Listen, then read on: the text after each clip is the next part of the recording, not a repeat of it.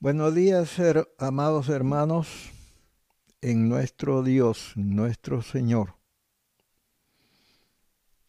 Hoy, una vez más, en el nombre de nuestro Padre amado, queremos compartir esta preciosa, esta bendita palabra que nos enseña, que nos cambia,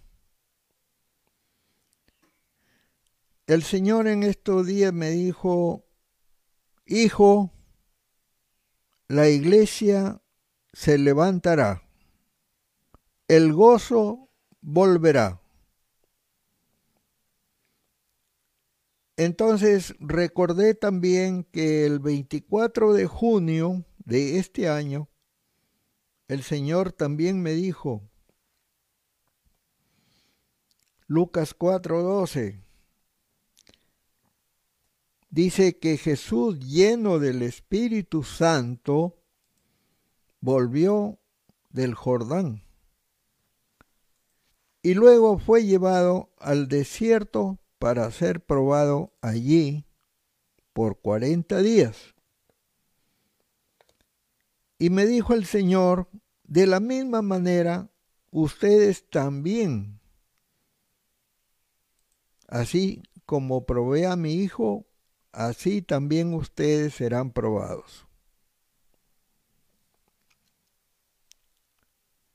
Y sobre todo, el Señor lo que me dio a entender es que teníamos que apartarnos del orgullo, porque vienen días, porque vienen días de avivamiento. Después de la prueba de la cuarentena. Ustedes tienen que saber, hermanos, que estamos en el desierto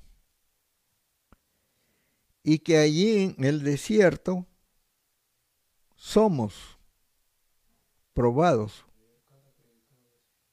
¿Así? ¿Ah, Qué bien. Bien, el Señor, esto es lo que me dijo.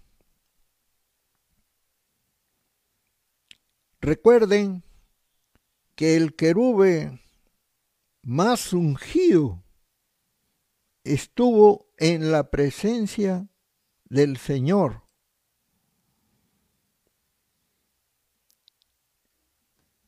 Y aunque era el más ungido, hermanos, este príncipe cayó en desgracia. ¿Por qué tenemos que cuidarnos, hermanos? Porque nuestra carne es débil. Y ese espíritu de orgullo que está en el espíritu también es muy sutil. Acá en, en mi pueblo el Señor también nos había dicho antes ustedes todavía tienen orgullo. Cosa que duele mucho, pues que el Señor nos descubra que todavía somos orgullosos, lo cual no debe ser de ninguna manera. Bueno, yo me he preguntado mucho sobre este asunto, pero bueno, ¿cómo será ¿Quiénes serán los orgullosos? Yo mismo, no sé. Pero tenemos que cuidarnos de eso, hermanos. Porque me dijo el Señor, porque las obras que yo haré son o serán maravillosas. Y tiene que haber asombro de parte del mundo, hermanos, de lo que el Señor quiere hacer con su pueblo. Ahora hemos visto que en estos días el Señor nos enseñó que todavía estábamos tomando leche, lo cual también es vergonzoso, pues. Y tenemos que tener en cuenta estas cosas, hermanos, para que podamos ser llenos del Espíritu de Dios y abandonar la vida vieja sino ¿qué objeto tiene estar predicando la palabra si no aprendemos? Y el Señor siempre nos va a encontrar errores, hermanos. Siempre va a haber problemas en nosotros si seguimos de esta manera. Bueno, voy a compartir el tercer tema sobre la naturaleza perdida del hombre. Y les decía, hermanos, nadie puede venir a mí si el Padre que me envió no le trajere.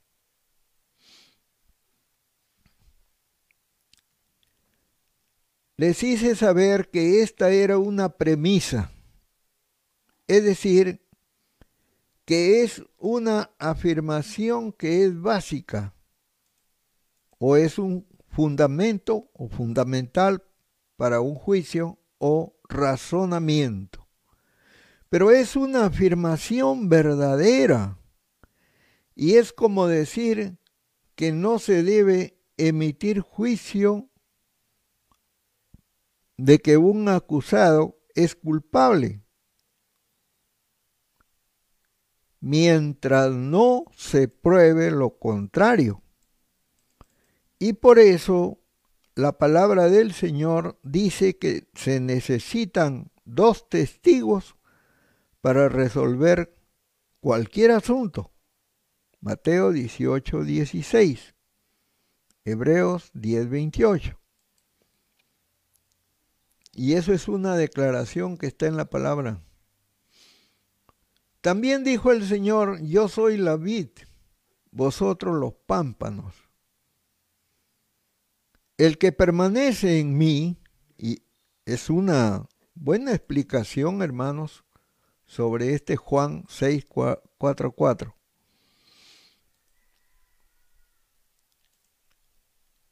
El que permanece en mí y yo en él, éste lleva mucho fruto. Porque separados de mí, nada podéis hacer. Toda verdad, hermanos, duele. Y hay varias cosas en la palabra que nos van a doler, que nos van a remecer. Hay muchos que no vienen justamente por lo que dice Juan 6, 4, 4. Y es verdad, el Señor dice que nadie, nadie puede, no dice que nadie quiere, sino que nadie puede venir a mí si el Padre que me envió no le trajere. O sea que el predicador no vale. Por eso dice la palabra, a nosotros no, Señor, sino a ti sea toda la gloria. Así que descubrimos que tiene que haber una real y absoluta, absoluta falta de poder en todos los hombres. No en unos pocos, sino en todos los hombres que vienen ante el Señor, porque este es el plan del Señor desde antes de la creación, que todos fallen, que todos hierren, que todos hayan pecado. Patriarcas, profetas, príncipes, reyes, todos, absolutamente todos. Y si no me equivoco, hasta los ángeles tenían que cometer errores o pecados, para que nadie se jacte delante de él delante del Señor. Así lo dice Job 4:18. Para que la salvación de todos sea solo del Señor. Amén. Y aún, si alguien diese todos los bienes de su casa por este amor, de cierto sería menospreciado. Cantar 8, 7. Lo que Satán discutió en el cielo fue, ¿por qué todos tenían que adorar a Dios? ¿Por qué Dios quería que todos le adoren? Esto es lo que Satán discutió o argumentó para probar a Job. ¿Acaso Job te va a adorar de balde? Otras versiones dicen, te va a adorar o te va a temer de balde. Job 1.9. Es fácil, es sencillo, primero, porque Dios es amor. Primera de Juan 4.8. Segundo, porque Él es el creador de todas las cosas y del universo entero. Y Dios quería un universo, quiere un universo lleno de amor y quiere desterrar el sufrimiento, el dolor, las lágrimas, el llanto, la enfermedad, las plagas, los terremotos, la muerte, todos estas cosas, como la pandemia que sufrimos, son consecuencias del pecado nuestro. Así que estas cosas tenían un precio muy alto. La vida de nuestro Señor Jesús, el Hijo de Dios. Y el dolor y el sufrimiento de todos los salvados. Les hago una pregunta, hermanos. ¿Cuántos años, siglos o miles de años hubieron desde la eternidad, pasando por la rebelión de Lucifer, hasta que el Padre decidió crear a Adán y a Eva? Eso no lo ha revelado el Señor y nadie lo sabe. Pero sin duda ah, fueron muchos miles de millares de años. Y en ese tiempo los ángeles poblaron el monte de Dios, la tierra, antes de Adán. Está en Ezequiel 28, 14 al 16. Tercero, ¿por qué Dios, sabiendo que nosotros, los hombres, también tenemos una naturaleza rebelde, que nuestra carne es la señora necedad, ¿por qué nos iba a crear libres como los ángeles? sin antes someter a prueba nuestra fidelidad y obediencia. Así que nuestra escuela fue y es también nuestra tierra.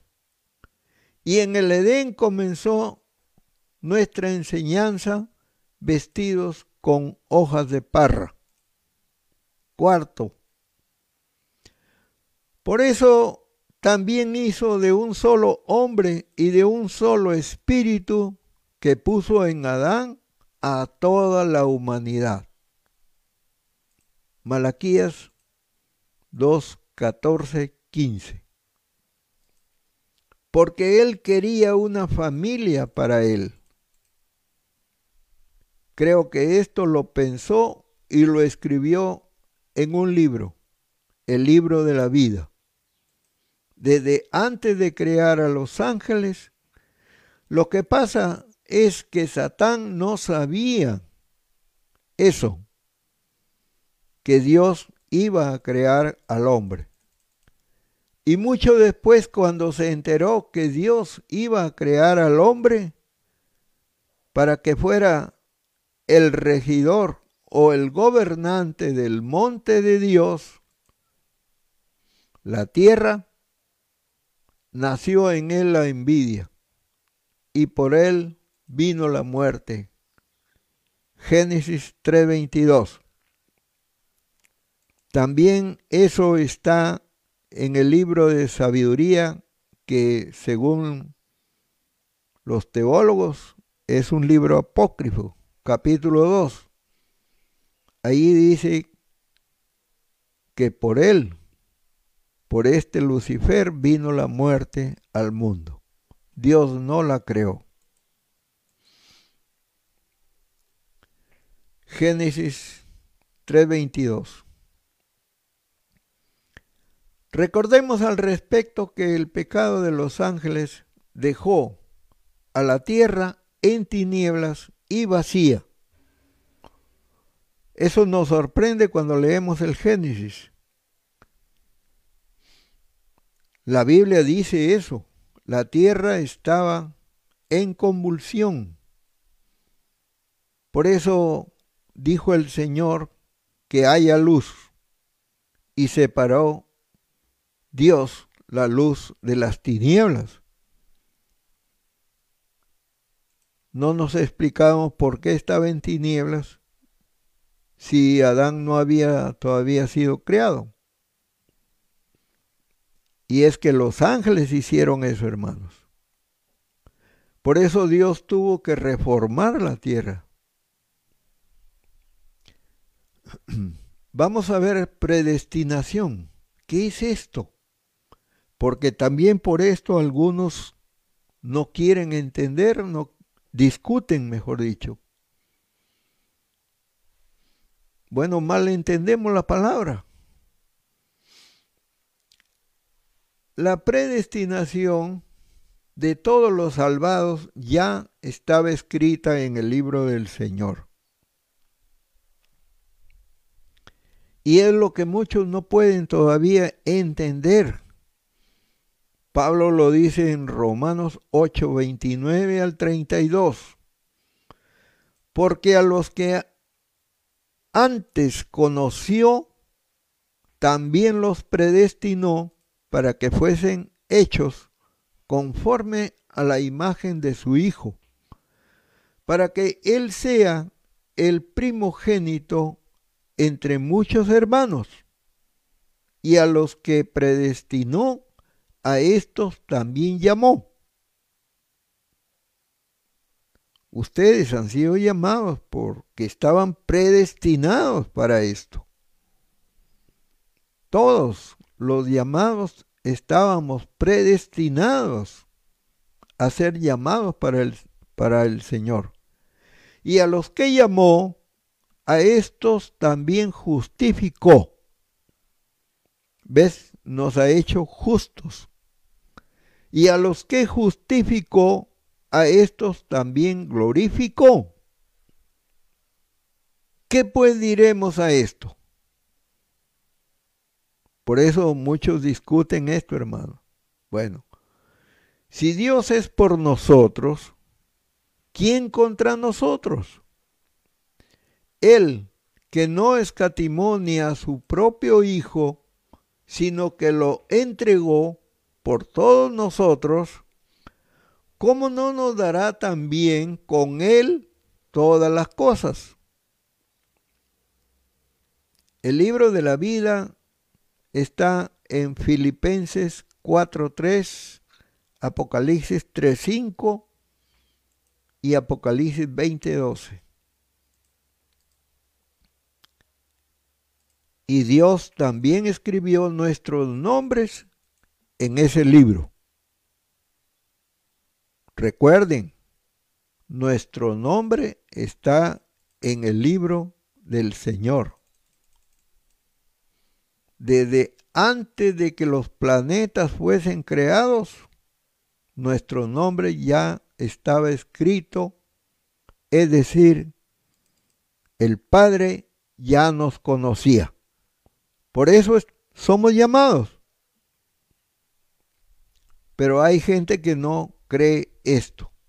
Por eso digo, hay verdades que duelen. ¿Qué verdad hay en el mundo que no hiera? Los que predican la redención gustan de proclamar la misericordia de Dios hasta el último momento. En parte diría que está bien, pero no conviene enseñar que hay que esperar el último momento, porque muchos, muchas personas son afectadas al posponer el día de la gracia, convencido de que la última hora para arrepentirse es tan buena como la primera. Y eso es un error. Si fuese así, mejor callarnos y esperar el último día. Si es que podemos, porque nadie sabe, nadie conoce su último día, su última hora. Todavía hay quien dice, pues bien, si yo no puedo salvarme a mí mismo y no puedo venir a Cristo, debo quedarme quieto. Mejor no hago nada. Si hay, quienes piensan así o dicen eso, se perderán. El Espíritu Santo convencerá al mundo de justicia, de pecado y de juicio. De justicia porque no hay ningún justo, solo cuando viene el Señor a nosotros. De pecado porque somos pecadores y de juicio porque el Señor ya se fue y ha dejado al Espíritu Santo que es el que nos va a juzgar por no recibirlo, por no aceptarlo. He repetido claramente, hermanos, que hay muchas cosas que podemos hacer con la ayuda del Espíritu Santo. Por ejemplo, ir a la casa de Dios, ya lo dije antes, está en nuestro poder. Estudiar la palabra de Dios con diligencia también está en nuestro poder. Renunciar a los pecados visibles a la mundanalidad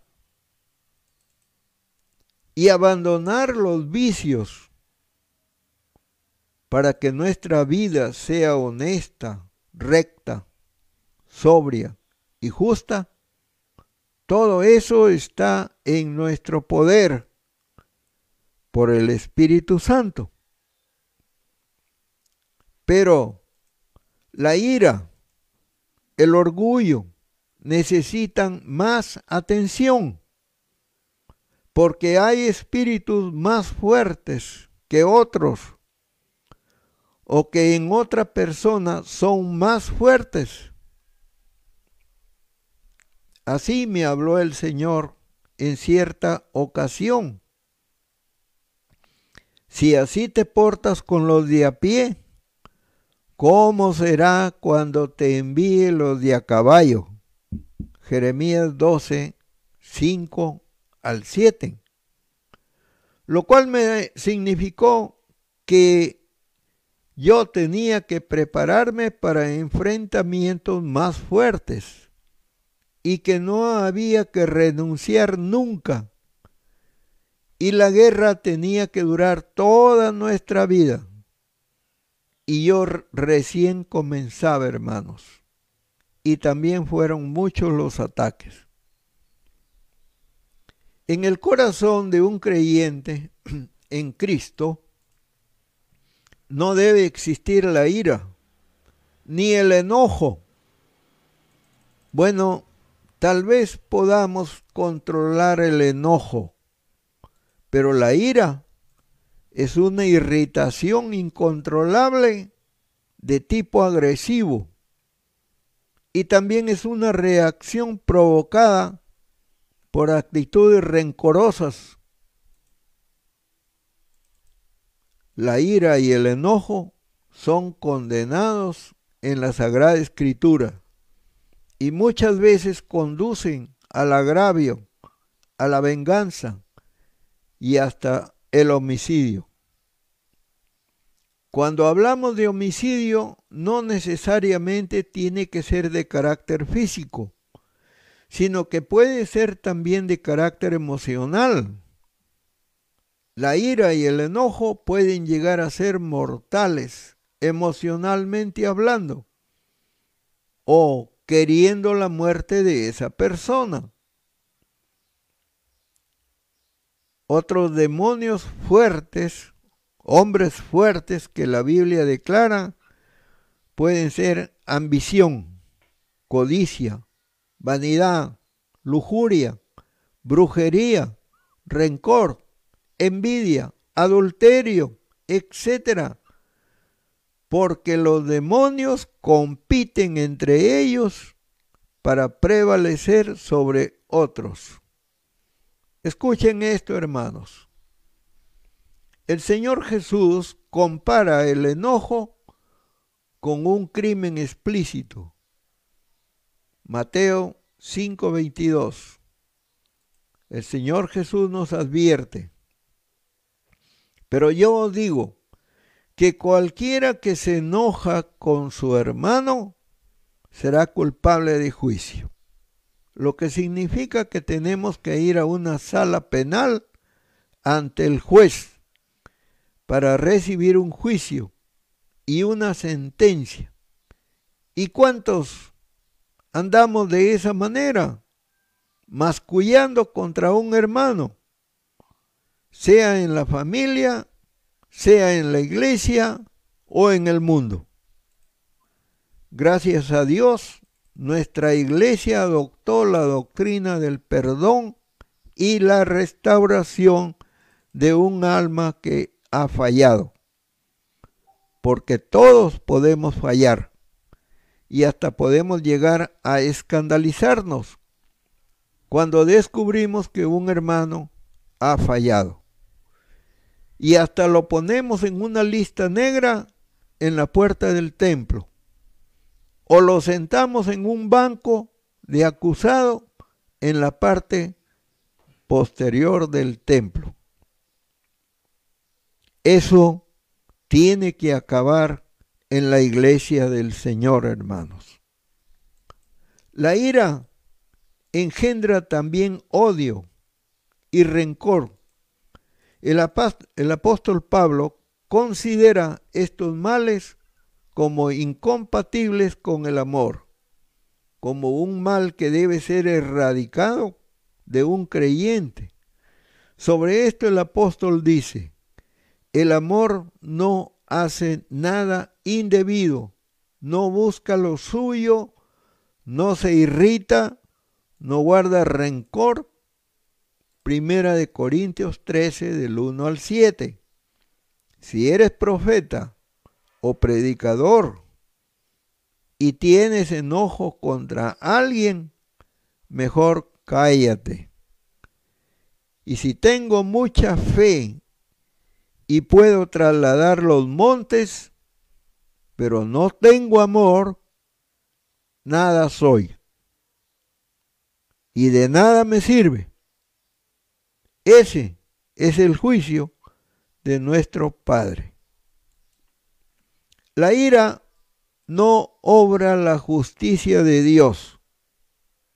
Por tanto, este estado de ánimo no puede ser parte de la vida de un hijo de Dios, porque es igual de pecaminosa que el enojo o el rencor, por cuanto son frutos de la naturaleza caída del hombre. El creyente es exhortado a ser sobrio, a ser manso, a ser humilde y a controlar sus emociones en situaciones adversas. Para gloria del Señor, Santiago nos exhorta, por esto mis amados hermanos, todo hombre sea pronto para oír, tardo para hablar, tardo para airarse, porque la ira del hombre no obra justicia de Dios. Santiago 1, 19 al 20. La ira del hombre te alabará, tú reprimirás las últimas iras. Salmo 76, 10.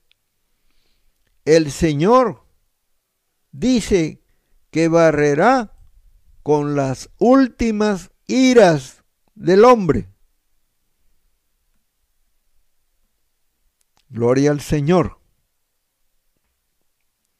Pero venir a Cristo ciertamente no está en nuestro poder. Peor aún si esto ocurre antes de ser renovados por el Espíritu Santo. Pero la falta de poder no es excusa, dado que nadie tiene el deseo de venir a Cristo.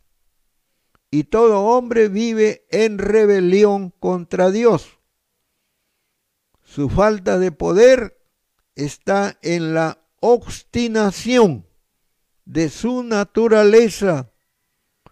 Y por eso Dios declara, ciertamente la ira del hombre te alabará, tú reprimirás el resto de las iras. ¿Cómo trae el Padre a los hombres ante su Hijo?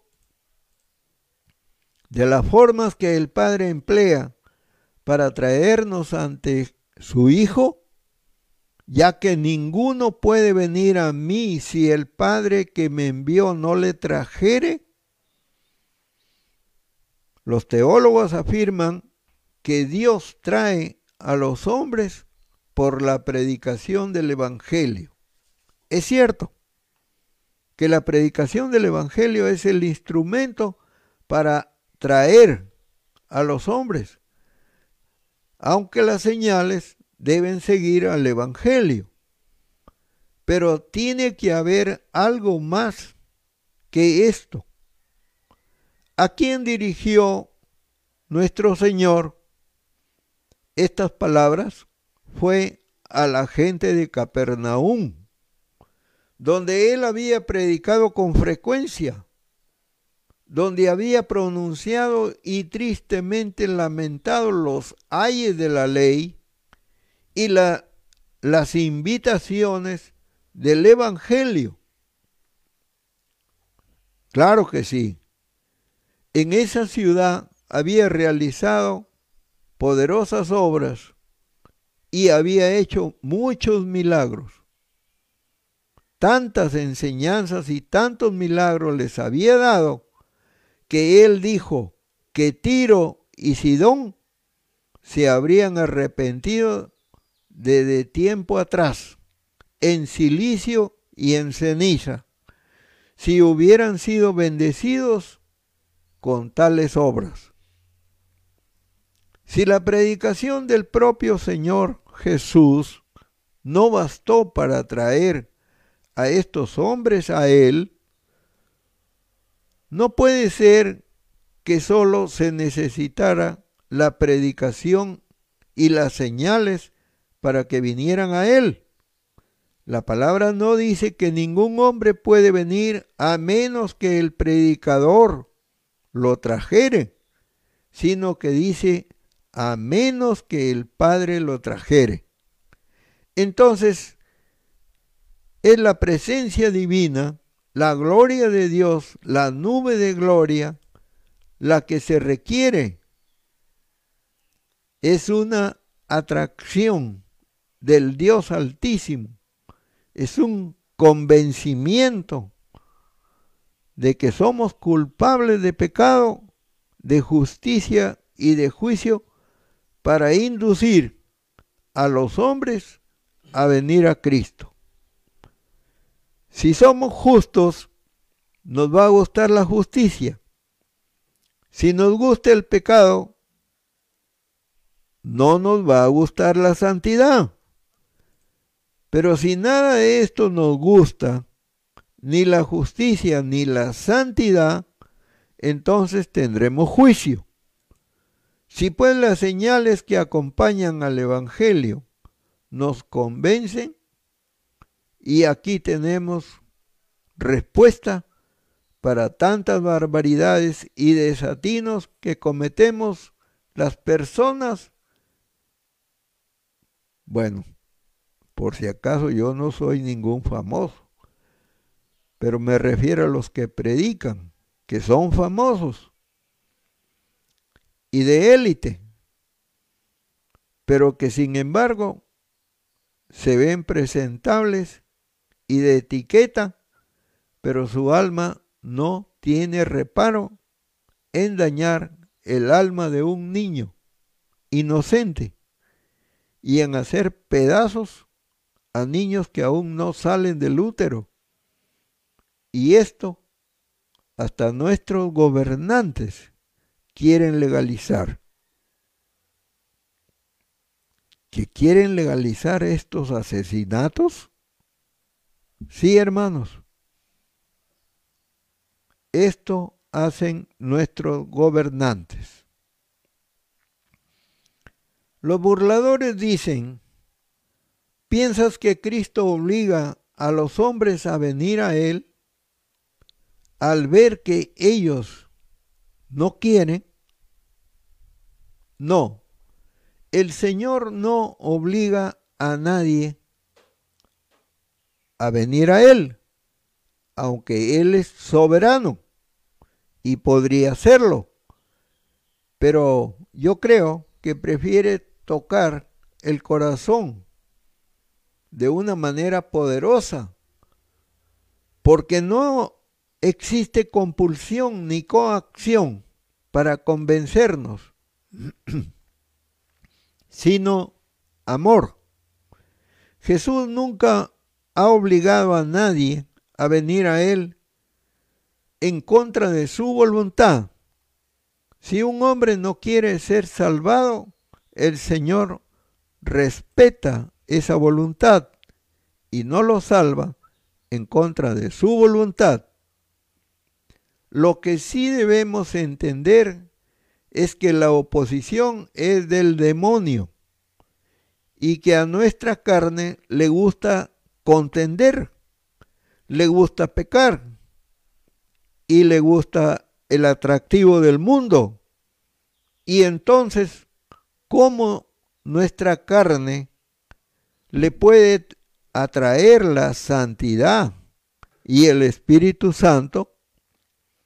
La única manera es convenciéndolos en nuestro corazón de que somos pecadores que somos injustos y que estamos perdidos y que sin Jesús no tenemos salvación. Y que seremos juzgados porque somos o seremos reos de la sangre de Cristo. Y haciendo que quiera venir a la salvación, porque no hay otro nombre bajo el cielo en quien tengamos salvación. Hechos 4, 11 y 12. La persuasión moral y el amor. Apocalipsis 22, 11. El que es injusto, sea injusto todavía. El que es sucio, ensúciese todavía. El que es justo sea todavía justificado, y el santo sea santificado todavía. Es cierto que podemos usar persuasión, pero el Señor tiene un método mejor para tocarnos el corazón. Él va a la fuente del amor a nuestro corazón porque el amor cambia a las personas usando nuestros sentimientos, emociones y deseos más altos, más elevados. Él sabe cómo cambiar nuestra voluntad mirando en la dirección contraria al mal, de tal manera que una persona es atraída con pleno consentimiento, en contra de su vieja vida, en contra de su vieja voluntad, pero salvada con su pleno consentimiento, porque se le ha dado el querer y el hacer. Se le ha dado querer y poder. Por eso los que estamos en la iglesia podemos. Podemos reprender al diablo. Pero los que están fuera no. Por eso tenemos que venir a Cristo. Hermanos, nadie va a ir al cielo renegando y forcejeando por el camino.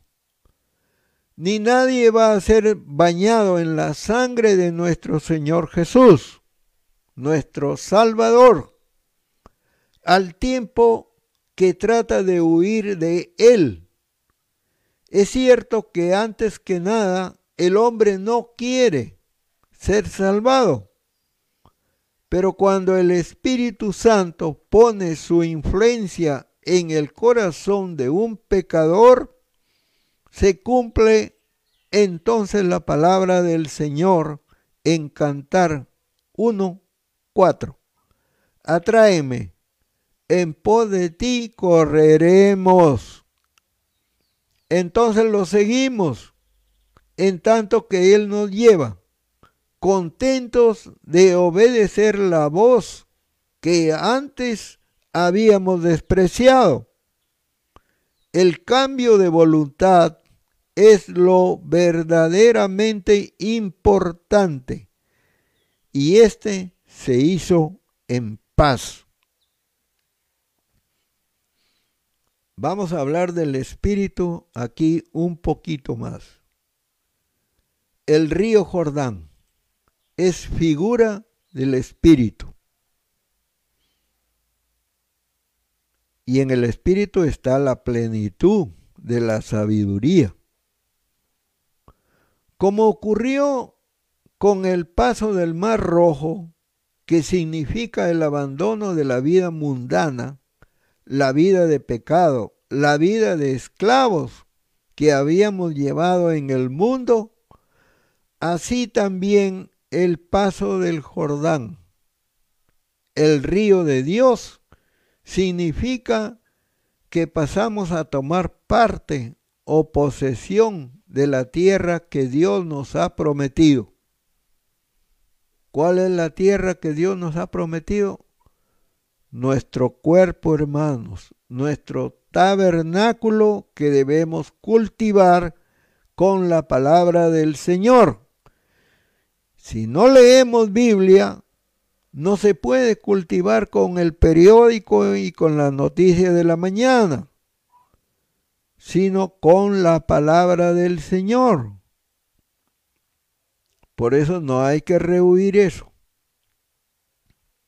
Tenemos que tomar posesión de esta tierra, nuestro cuerpo, que no quiere obedecer la palabra porque es necia nuestra carne.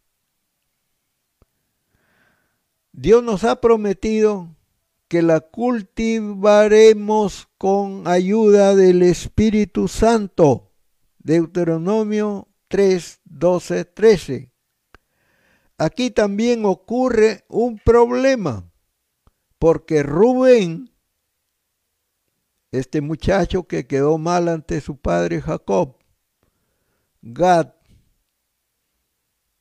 y la media tribu de Manasés no cruzaron el Jordán, sino que se establecieron al oriente en las tierras que antes habían pertenecido a Sodoma y Gomorra. Y como ellos, así también es ahora, porque muchos no cruzan como aquellos el río Jordán, o sea, el Espíritu Santo.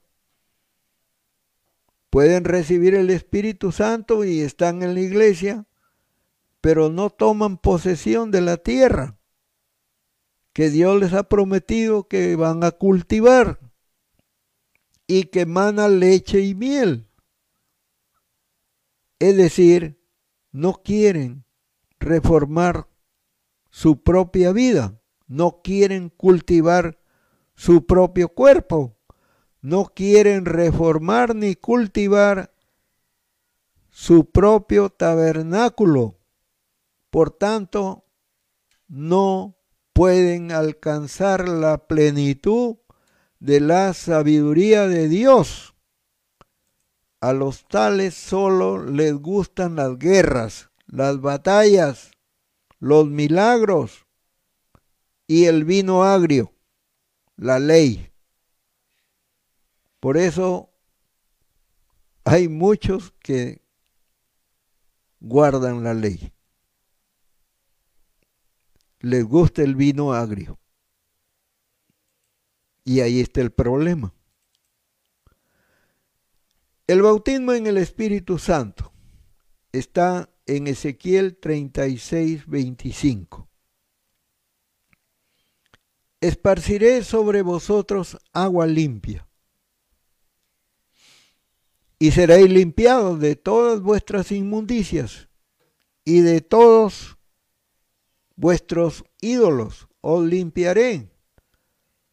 Os daré corazón nuevo y pondré espíritu nuevo dentro de vosotros, y quitaré de vuestra carne el corazón de piedra, y os daré un corazón de carne, y pondré dentro de vosotros mi espíritu, y haré que andéis en mis estatutos, y guardéis mis preceptos, y los pongáis por obra habitaréis en la tierra que di a vuestros padres, y vosotros me seréis por pueblo, y yo seré a vosotros por Dios, y os guardaré de todas vuestras inmundicias, llamaré al trigo y lo multiplicaré, y no os daré hambre, multiplicaré asimismo el fruto de los árboles y el fruto de los campos, para que nunca más recibáis oprobio de hambre entre las naciones. Y os acordaréis de vuestros malos caminos y de vuestras obras que no fueron buenas, y os avergonzaréis de vosotros mismos por vuestras iniquidades y por vuestras abominaciones.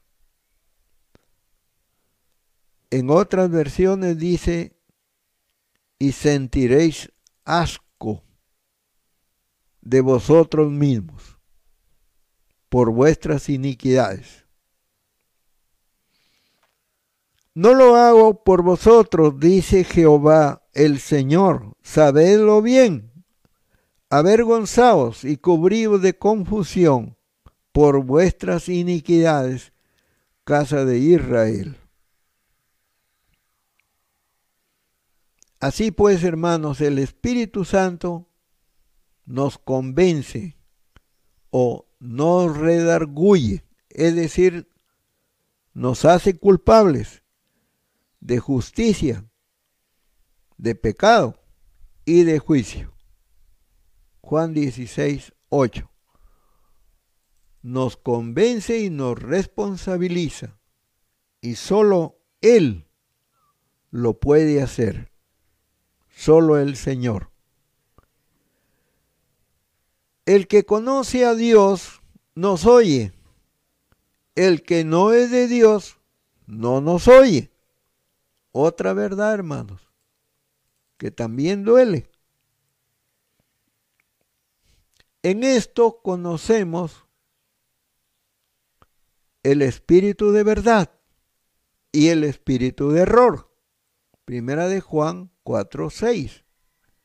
Es uno de esos misterios que claramente percibimos como un hecho, como una verdad, pero cuya causa ninguna lengua y ningún corazón puede declarar.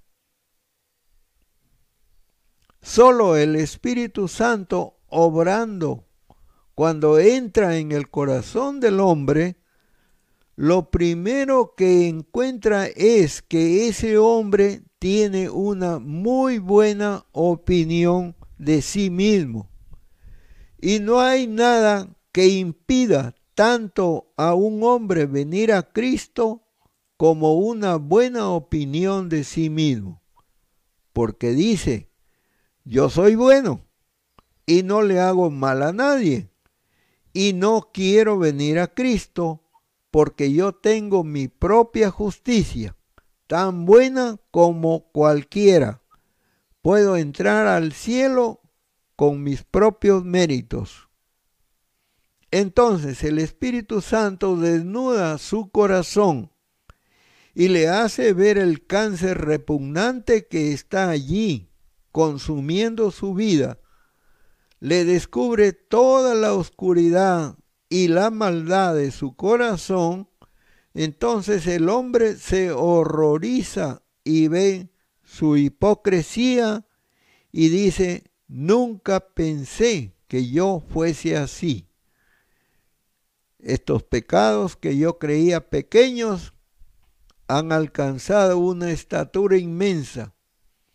Lo que pensé que no era más que un montón de tierra ha crecido hasta llegar a ser una montaña.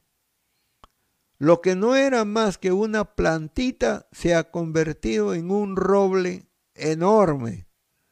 Mejor voy a tratar de reformarme.